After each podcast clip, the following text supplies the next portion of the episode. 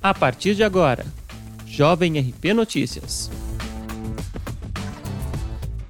Olá, hoje é 29 de outubro de 2020 e esta é a edição número 62 do Jovem RP Notícias, seu boletim diário de informações com os seguintes destaques. Ribeirão Pires terá testagem ampliada de Covid-19 para o feriado prolongado. Os dados atualizados dos casos de Covid-19 na estância. Prefeitura de Ribeirão Pires ampliou a testagem de Covid-19 entre moradores da cidade.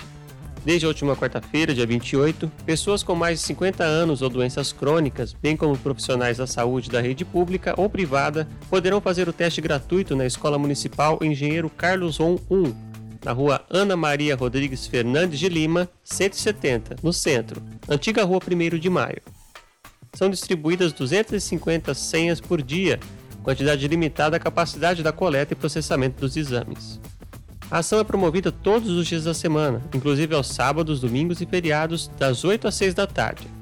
Para a retirada da senha, é necessária a apresentação de um documento com foto, RG ou CNH, cartão do SUS e comprovante de endereço no município. Para pacientes com doenças crônicas que não passam na rede municipal de saúde e usam cartão do SUS, será necessária a apresentação da receita de medicamento de uso contínuo. Profissionais de saúde da cidade deverão apresentar identificação de trabalho, no caso, o crachá. A testagem na Escola Municipal Engenheiro Carlos João 1 segue até o dia 12 de novembro. O novo sistema de coleta de exames funciona da seguinte forma: as equipes que estão aplicando o teste registram os dados do paciente em um sistema, preenchem questionário com informações sobre a doença, coletam o sangue e inserem a amostra no leitor, que envia os dados ao laboratório para análise. Em cerca de 30 minutos, o resultado do teste é disponibilizado ao paciente por SMS ou e-mail. Na última semana, a ação foi iniciada entre profissionais da rede municipal de saúde e os testes nessa nova fase são do tipo IgG e IgM.